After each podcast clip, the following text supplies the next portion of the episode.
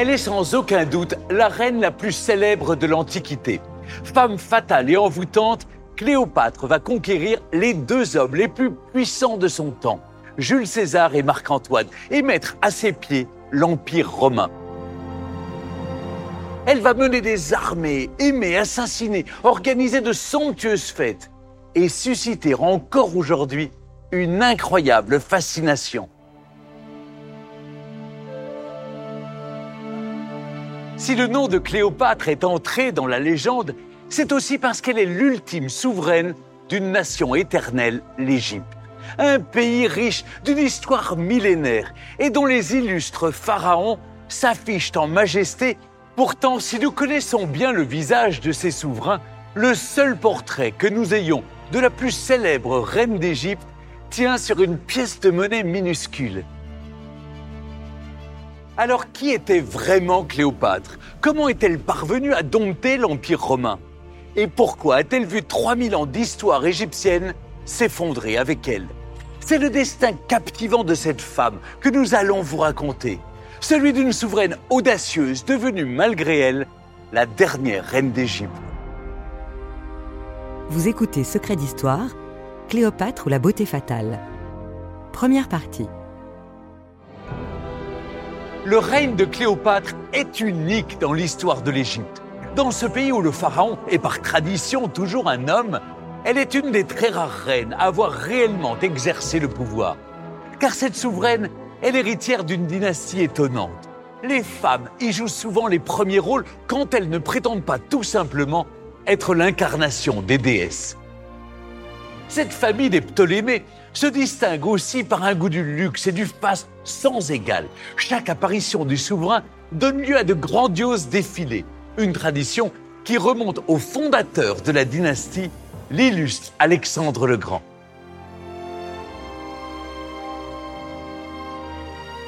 Dans le domaine des arts, l'Égypte où grandit Cléopâtre rayonne sur toute l'Antiquité à l'image du phare de sa capitale, Alexandrie. Alexandrie, à l'époque, c'est la ville absolue. Irène Frein, écrivaine. Les Ptolémées ont toujours fait dans le très très grand. Le phare lui-même est colossal, les statues qui gardent le phare sont immenses. C'est euh, une plaque tournante euh, du commerce euh, entre l'Égypte, l'Orient, la Méditerranée. En tant que port, c'est Shanghai ou Hong Kong. C'est certainement la plus belle ville de l'époque. Michel Chauveau, égyptologue. Avec des rues se coupant en angle droit, avec de très larges avenues. Une architecture qui rappelle celle de New York. Née d'un songe d'Alexandre le Grand, Alexandrie est alors la plus importante ville du monde, avec plus de 500 000 habitants. Mais en 50 avant Jésus-Christ, c'est surtout la capitale d'une des plus grandes reines de l'Antiquité, la mystérieuse Cléopâtre.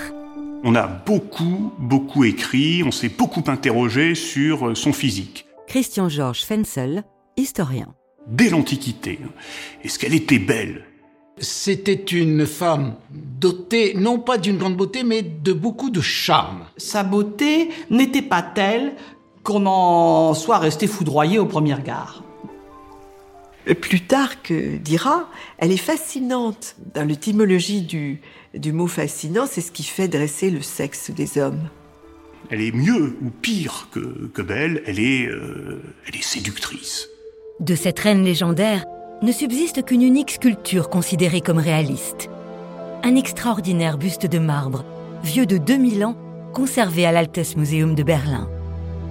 Au plus près de l'œuvre, d'émouvants détails émergent et permettent de percevoir le charme de la souveraine. Elle a une bouche assez jolie, charnue, très charnue, un peu Scarlett Johansson, vous voyez. Françoise Chandernagor, membre de l'Académie Goncourt. Euh, bon, de grands yeux.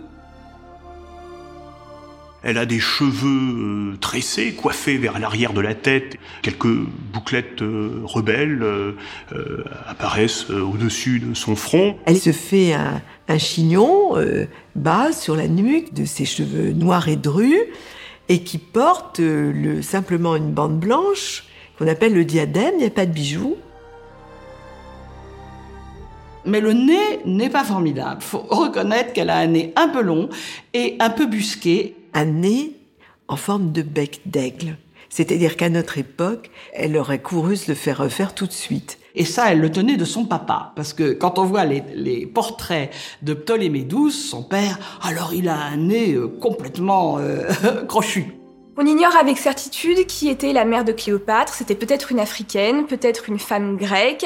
Euh, Cléopâtre a potentiellement pu être une métisse avec du sang noir. Alors pourquoi pas africaine, égyptienne? C'est tout à fait possible, puisque les Ptolémées pouvaient avoir euh, de nombreuses maîtresses de toutes les origines possibles au sein de leur harem, euh, dans leur euh, palais. Pour Cléopâtre, son physique est un outil de pouvoir. Virginie Giraud, historienne. Elle est une incarnation du divin, elle est reine parce que les dieux l'ont choisie pour être reine, donc il faut être à la hauteur des dieux, et cela passe par un ensemble de soins du corps. Elle devait se blanchir le teint, souligner euh, évidemment le regard euh, par la- l'application de, de colle. euh, elle utilisait également des préparations à base d'ocre pour se colorer les lèvres. Il est même probable qu'en certaines circonstances, euh, Cléopâtre euh, pouvait euh, s'appliquer de la poudre d'or sur le visage ou certaines parties de son corps. Il ne faut pas imaginer un maquillage spectaculaire, plâtré, etc. Il s'agit d'être harmonieux et toujours d'en imposer. On a tous en tête ce cliché de Cléopâtre prenant des bains au lait d'ânesse qu'on a notamment vu au cinéma. En fait, il semblerait que cette légende vienne de Popée, l'impératrice qui a été l'épouse de l'empereur Néron, donc presque 70 ans plus tard, qui elle avait réellement l'habitude de prendre des bains au lait d'ânesse parce que ce lait a des vertus très hydratantes. Mais on n'a aucune preuve qu'elle ait fait traire des, troupeaux entiers d'ânesse pour avoir une peau très douce. Euh, je crois que toutes ces femmes euh, dans les pays orientaux étaient huilées, parfumées, épilées. C'est une orientale. Comme avant elle, l'ensemble des souverains de la dynastie des Ptolémées, Cléopâtre dirige l'Égypte depuis de somptueuses résidences situées à Alexandrie, en bord de mer. C'est un véritable quartier des, des palais, il y a des jardins, un port privé aussi. euh, Les visiteurs disaient que quand on rentrait dans un palais, on en voyait se profiler un autre, que les palais sortaient les uns des autres. Donc c'est tout un quartier très vaste, une sorte de, de Versailles, disons, des, des Ptolémées. Ils sont en représentation, bien sûr, comme, comme Louis XIV pouvait être en représentation. Hein. C'est comme ça qu'ils tiennent le- leur population aussi, en la divertissant. Et cette monarchie spectacle se vante hein, de, de dépenser, de, de gaspiller. On fait tout ce que le commun des mortels euh, ne fait pas ou ne, ne peut pas faire. De ces spectaculaires palais d'Alexandrie, théâtre des fêtes les plus folles, il ne reste plus rien. Détruits par un séisme au IVe siècle de notre ère, en même temps que le phare de la ville, leurs vestiges sont en grande partie immergés dans le fond de la baie. Un site que le célèbre archéologue sous-marin Franck Gaudiot explore sans relâche depuis près de 25 ans.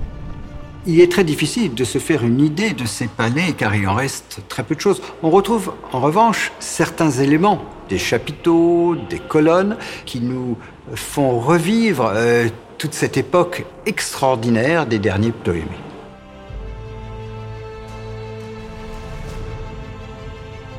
Nous avons retrouvé des merveilles euh, monétaires, de la statuaire extraordinaire, dont notamment un sphinx à l'effigie de son père, Ptolémée XII. Nous avons même découvert une grande bague, qui est euh, une bague portée par un homme, qui est d'une qualité absolument somptueuse, euh, représente un aigle qui tient dans son bec une couronne, qui est un vœu au dieu cosmique pour une victoire. Parmi les trésors issus de ces résidences royales, une œuvre témoigne mieux qu'aucune autre de l'incroyable raffinement de ces lieux disparus. On tapissait le sol de ces palais avec ces mosaïques. Mohamed Ali Essam, musée des antiquités de la bibliothèque alexandrine. Donc ça nous donne une idée de la splendeur des décorations. La méthode utilisée, c'est l'emploi de toutes petites aisselles de, de seulement quelques millimètres de côté pour vous donner plus de détails. Donc c'est maintenant le même concept des pixels par exemple. Il faut dire qu'on est à Alexandrie. C'est la capitale de Cléopâtre, c'est aussi euh, euh, une capitale euh, culturelle, intellectuelle du monde méditerranéen de l'époque. Donc elle vit dans un environnement d'un très haut niveau culturel. Cléopâtre a une chance, c'est une surdouée, même une hypradouée. Elle apprend tout en un rien de temps. Elle sait diriger tout de suite vers le savoir. Pour elle, savoir, c'est pouvoir. Cette aptitude, Cléopâtre la développe dès son plus jeune âge. Née dans une fratrie qui aurait compté cinq enfants, la jeune princesse reçoit une éducation raffinée dans la langue d'origine de sa famille, le grec. Elle dispose pour cela d'un lieu unique au monde, la bibliothèque d'Alexandrie. Véritable centre des savoirs, elle rassemble pas moins de 700 000 papyrus et accueille les plus grands chercheurs de l'Antiquité. Durant trois siècles, euh, ses ancêtres avaient tenu à rassembler les livres les plus précieux.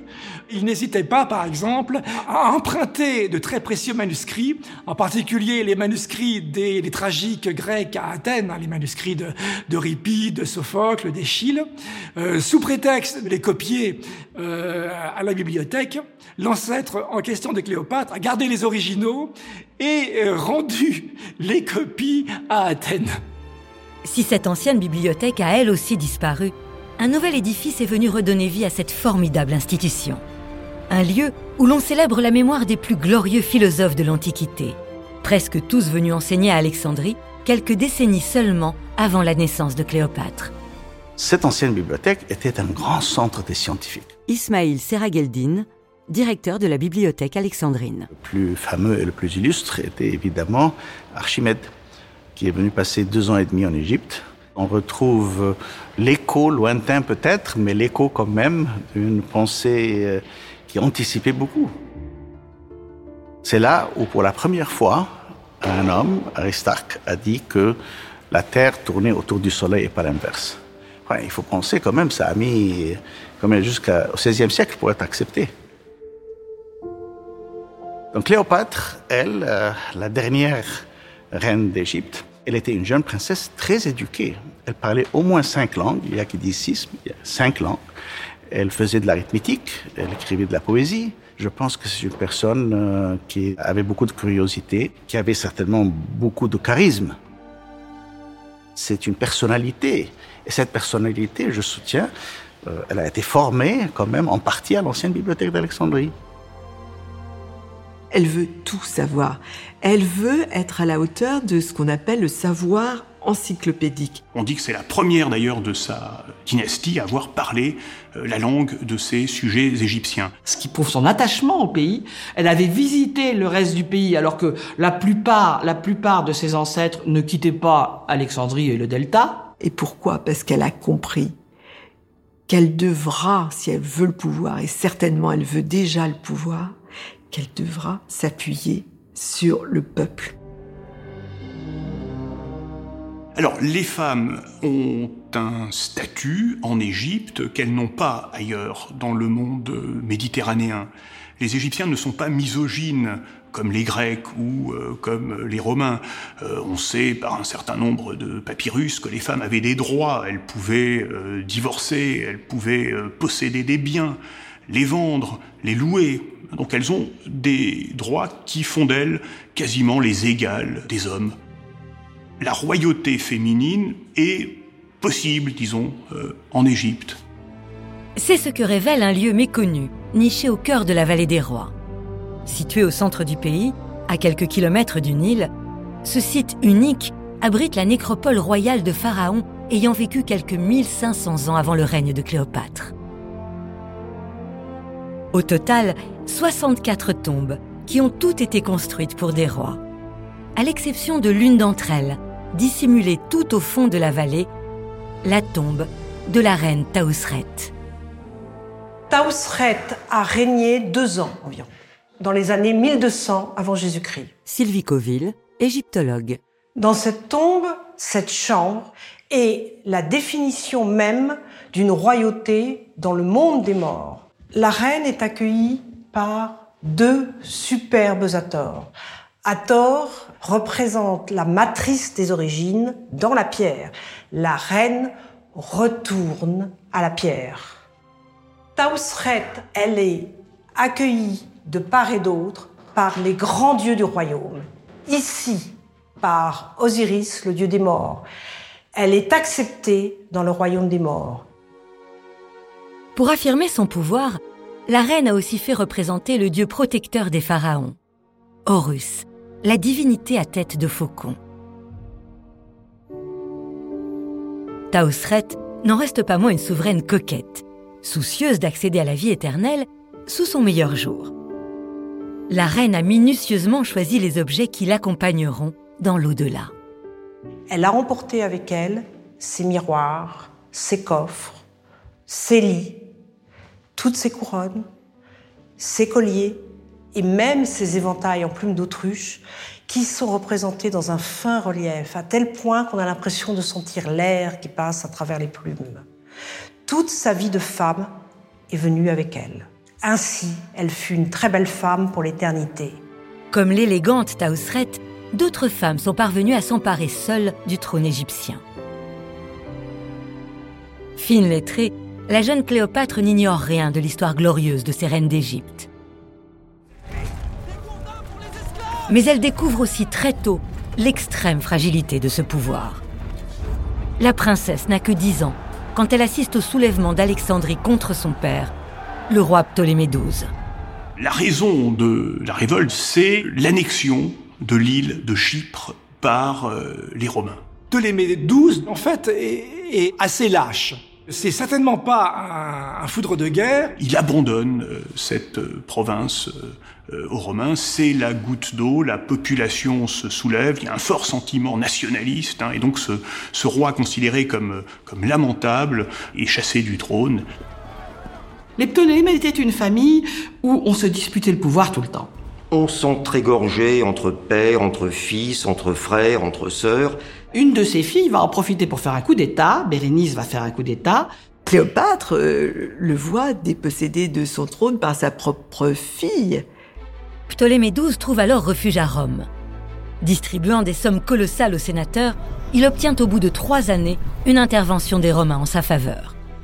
Il est ramené sur le trône par l'intervention romaine contre son peuple. Quand Ptolémée XII récupère le pouvoir, bah, il exécute Bérénice. Donc sa fille est mise à mort et euh, les courtisans qui ont soutenu sa fille. Donc effectivement, il a dû faire massacrer quand même pas mal de monde. Il y a forcément eu une épuration euh, massive. Cléopâtre est toute jeune à cette époque, elle a 12 ans, mais évidemment, elle, elle assiste à tout ça. Ou vous tuez ou vous êtes tué? Et elle a appris ça euh, toute petite. Elle a vu des gens disparaître, sa, sa sœur aînée. Euh. Ce ne sont pas des monstres, ce sont les mœurs de l'époque. Claude Aziza, historien. C'est ça qu'il faut comprendre. On vit dans un autre monde, c'est comme si c'était une autre planète. Parce qu'elle lui est restée fidèle tout au long de cette querelle, son père fait de Cléopâtre son héritière. Le pharaon charge la princesse de le représenter au cours de certaines cérémonies officielles. La jeune femme apprend ainsi à devenir reine jusqu'à la disparition de son père, quatre ans plus tard. Alors Ptolémée XII meurt après 29 ans de règne. Il a laissé un testament dans lequel euh, il dit que sa fille doit suivre la coutume dynastique et épouser son jeune frère Ptolémée XIII. C'est vrai que les pharaons pratiquaient l'inceste. Normalement, c'était un frère et une sœur qui s'épousaient et qui gouvernaient. On pensait d'ailleurs pas du tout à l'époque que ça pouvait produire des problèmes euh, sur les enfants. On pensait au contraire que c'était du sang plus bleu que bleu. Pendant la cérémonie euh, du mariage, elle rit intérieurement. C'est pure parade. Et elle a le plus grand mépris pour ce gamin. Et à mon avis, elle n'a pas consommé le mariage. Cléopâtre n'a aucune intention de euh, partager réellement le pouvoir avec son frère. Elle cherche à, l'écraser euh, dès le début de, de son règne. Très vite, les rapports entre Cléopâtre et son frère dégénèrent. Le jeune pharaon accuse même sa sœur de vouloir l'assassiner et parvient contre toute attente à mettre la population d'Alexandrie de son côté. C'est elle qui apparaît comme euh, la traîtresse qui a cherché à éliminer Ptolémée XIII. Elle est renversée par son frère avec lequel elle co-règne. Craignant pour sa vie, euh, Cléopâtre a dû quitter Alexandrie et se réfugier euh, au-delà de la frontière égyptienne en Palestine. Contrainte à l'exil, Honnie par son peuple et menacée de mort, jamais le destin de Cléopâtre n'a semblé plus incertain. Pour reconquérir son trône, elle va devoir affronter son frère et un danger encore plus grand, les légions de Rome. Le monde dans lequel Cléopâtre entre en scène est secoué de terribles soubresauts. Tout autour de l'Égypte, les vieux royaumes s'effondrent les uns après les autres sous les coups de boutoir de Rome. Si elle n'est pas encore un empire, la République romaine affiche un redoutable appétit de conquête. Cléopâtre sait que son très riche royaume, avec son blé et ses navires, suscite les convoitises et peut à tout moment devenir une colonie de Rome.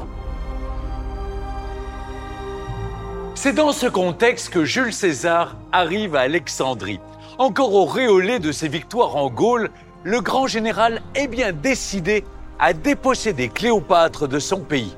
Et il n'est pas le seul. Son propre frère cherche à l'éliminer et la jeune femme a été contrainte à l'exil. L'avenir de Cléopâtre semble bien compromis, mais c'est sans compter sur son incroyable détermination. Au cours d'une nuit restée dans la légende, elle va parvenir envers et contre tout à renverser le cours de l'histoire. César débarque avec euh, ses hommes, 3200 hommes en tout, et donc il entend régler les affaires de l'Égypte, mettre fin à la guerre civile égyptienne. Il convoque donc Cléopâtre euh, au palais. Sauf que Cléopâtre se trouve à des centaines de kilomètres de là. Cléopâtre va faire un geste inouï, elle va rentrer par la ruse. C'est une femme excessivement rusée, extraordinairement rusée. Elle va rentrer sur une marque de pêche de nuit. On a dit enveloppée dans un tapis, certains disent dans des vieux vêtements mais cela est assez peu probable. Le terme grec employé dans les textes désigne en fait euh, plutôt un sac de marin. Donc elle va arriver à Alexandrie de nuit, euh, accompagnée d'un seul serviteur, Apollonios euh, le Sicilien, son sac sur le dos, avec la reine à l'intérieur, et il, il emporte le sac au palais. là. Et on fait savoir que Cléopâtre adresse un cadeau à César. C'est ainsi qu'elle peut s'introduire dans, son palais. On l'amène à, à Jules César.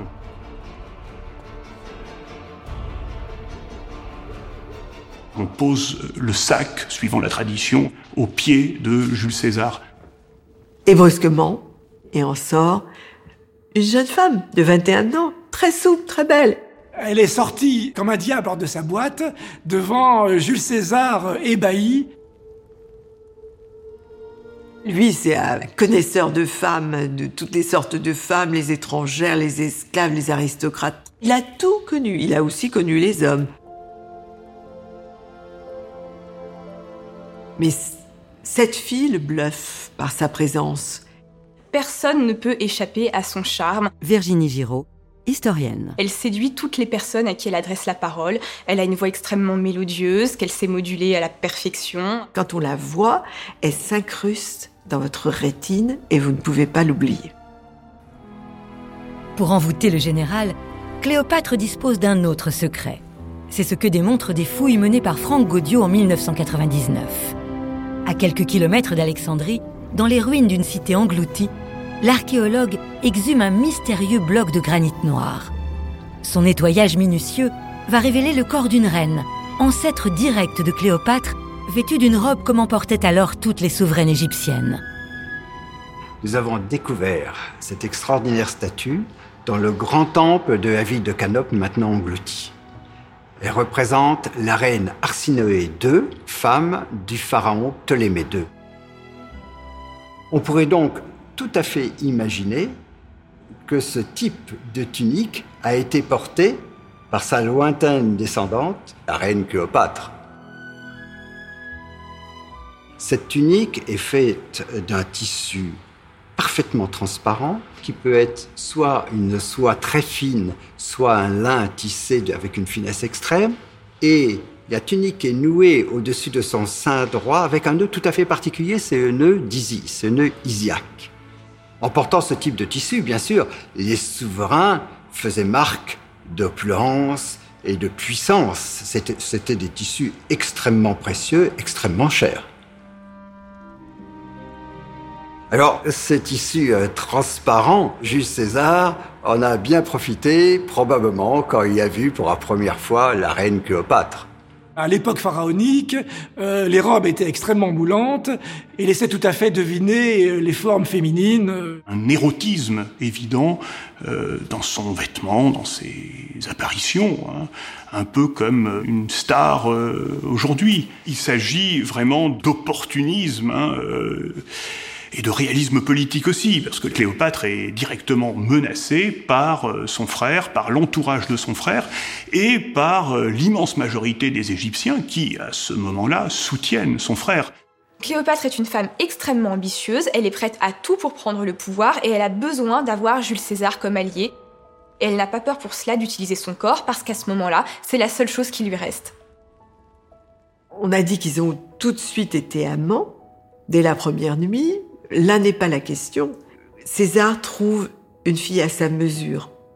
Une fille qui n'a pas froid aux yeux. Une fille qui n'a pas peur du sexe. Bon, elle a fait un peu promotion canapé, mais qu'est-ce que vous voulez? Les femmes avaient si peu, si peu de moyens d'action à l'époque. que moi, je trouve que c'était quand même très habile de sa part et, et très intelligent, quoi. Le coup de maître de Cléopâtre ne reste pas longtemps sans conséquence. Le lendemain matin, son jeune frère de 15 ans avec qui elle est en guerre apprend que sa sœur s'est introduite dans le palais. Craignant de perdre son trône, le pharaon, accompagné de ses ministres, se précipite auprès de Jules César. Ptolémée XIII se rend compte immédiatement que Cléopâtre a passé la nuit avec euh, le nouveau maître du monde romain euh, et donc euh, il est très fâché, très énervé. Il a jeté son diadème par terre, il l'a piétiné, il est rentré dans une véritable crise d'hystérie à tel point que la foule s'est ameutée aux portes du palais et qu'il a fallu que Jules César lui-même sorte afin de calmer l'émeute qu'il avait réussi à provoquer. Mais ça ne va pas tenir. Les ministres de Ptolémée XIII provoquent une révolte des Égyptiens. Le jeune pharaon rallie à sa cause son autre sœur, la princesse Arsinoé. Ensemble, ils lèvent une armée de 22 000 soldats et assiègent Alexandrie. Euh, Jules César est obligé de se barricader dans le palais d'Alexandrie avec euh, Cléopâtre. Il n'a que 3200 hommes et euh, il est au milieu d'une ville hostile qui compte plus de 500 000 habitants. Mais grâce à son incroyable génie militaire, le Romain parvient à déjouer les attaques. Après deux mois de combat, les deux amants sont finalement délivrés par des légions romaines venues en renfort. Les armées de César reprennent le dessus et ne tardent pas à neutraliser le frère et la sœur rivale de Cléopâtre. Arsinoé est faite prisonnière, tandis que Ptolémée XIII finit sa course, noyé dans le Nil. Et dès lors, euh, Cléopâtre se retrouve euh, seule reine euh, d'Égypte avec Jules César pour amant. C'est ce qu'elle voulait, y est parvenue. Elle s'est servie de César pour reconquérir le pouvoir. Et César s'est servi d'elle pour asseoir son pouvoir sur l'Égypte. Il lui rend l'île de Chypre. Ça, c'est extrêmement important puisque c'est en raison de la perte de l'île de Chypre que Ptolémée XII avait quand même été chassé du trône. Il a compris que l'Égypte euh, doit avoir le sentiment de conserver un minimum de souveraineté. Pierre Renucci, historien. Cléopâtre fait l'affaire, on garde Cléopâtre et on garde l'Égypte telle qu'elle est. Si Cléopâtre doit son retour sur le trône aux légions romaines, elle n'entend pas rester une reine à la botte de César. Elle dispose pour cela d'un atout de taille, une formidable fortune qui fait rêver le général. En Italie, le musée de Naples conserve le dernier objet encore intact de ce trésor. Un magnifique camée, taillé dans de l'agate, voici plus de 2000 ans. Cette pièce est exceptionnelle parce que c'est à ce jour la seule qui ait été identifiée avec certitude comme venant du trésor de Cléopâtre. Marie-Claire Ferriès, historienne à l'École française de Rome. C'est une coupe à fond plat qui montre la virtuosité des artistes d'Alexandrie qui ont taillé cette coupe dans une seule agate. Dont les quatre couches ont été utilisées pour produire ces effets de relief et faire apparaître des personnages divins. La scène est une explication de la crue du Nil voulue par les dieux et qui fertilise l'Égypte. Cette tasse est le dernier vestige d'un trésor immense accumulé par les Ptolémées pendant plusieurs siècles et qui était composé non seulement euh, d'objets précieux, de vaisselle, d'argenterie, mais aussi en grande quantité de métaux précieux, d'or et d'argent. Pour convaincre César de la considérer comme son égale, Cléopâtre tente alors une ultime manœuvre. Elle entraîne son amant en croisière sur le Nil, à bord du plus majestueux navire de sa flotte. Le bateau est extraordinaire parce qu'il y a là une cour avec des colonnes, des colonnades tout autour. Il y a des salles de banquet euh, en cèdre rose et d'or, etc.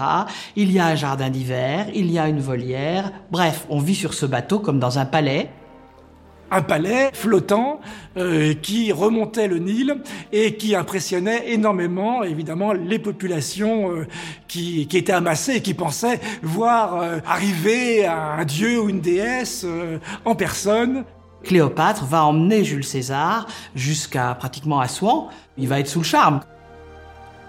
Et là, il a de l'aventure inouïe une fille, un pays mirifique, des merveilles du monde, dont on parle dans les livres et dans les légendes, les colosses de même nom, les pyramides, euh, Thèbes, les sources du Nil que personne ne connaît. On sait que Jules César euh, est fasciné par la royauté, euh, donc il a une reine à ses pieds. C'est quand même la descendante d'Alexandre le Grand, qui est le modèle rêvé de Jules César. Cléopâtre voit à travers les êtres comme un scanner. C'est aussi une calculatrice. C'est une joueuse. Elle prévoit plusieurs coups à l'avance. Cléopâtre joue alors le tout pour le tout et propose à l'ambitieux Romain de financer ses conquêtes s'il accepte une alliance. Donc tous les deux ont besoin l'un de l'autre et tous les deux vont faire une alliance de circonstances. C'est du gagnant-gagnant. Et ils n'ont aucun intérêt à se dresser l'un contre l'autre, puisque Cléopâtre est forte grâce à César, mais César peut devenir le maître du monde grâce à Cléopâtre. Selon la légende, c'est aussi au cours de cette croisière que Cléopâtre serait tombée enceinte du Romain. En à peine trois mois, la jeune souveraine est parvenue à reconquérir son trône et a gagné le respect de César. Audacieuse, opiniâtre et redoutablement intelligente, Cléopâtre s'affirme déjà comme l'une des plus grandes reines d'Égypte. Vous venez d'écouter Secret d'Histoire. Si vous avez aimé ce podcast, vous pouvez vous abonner sur votre plateforme de podcast préférée.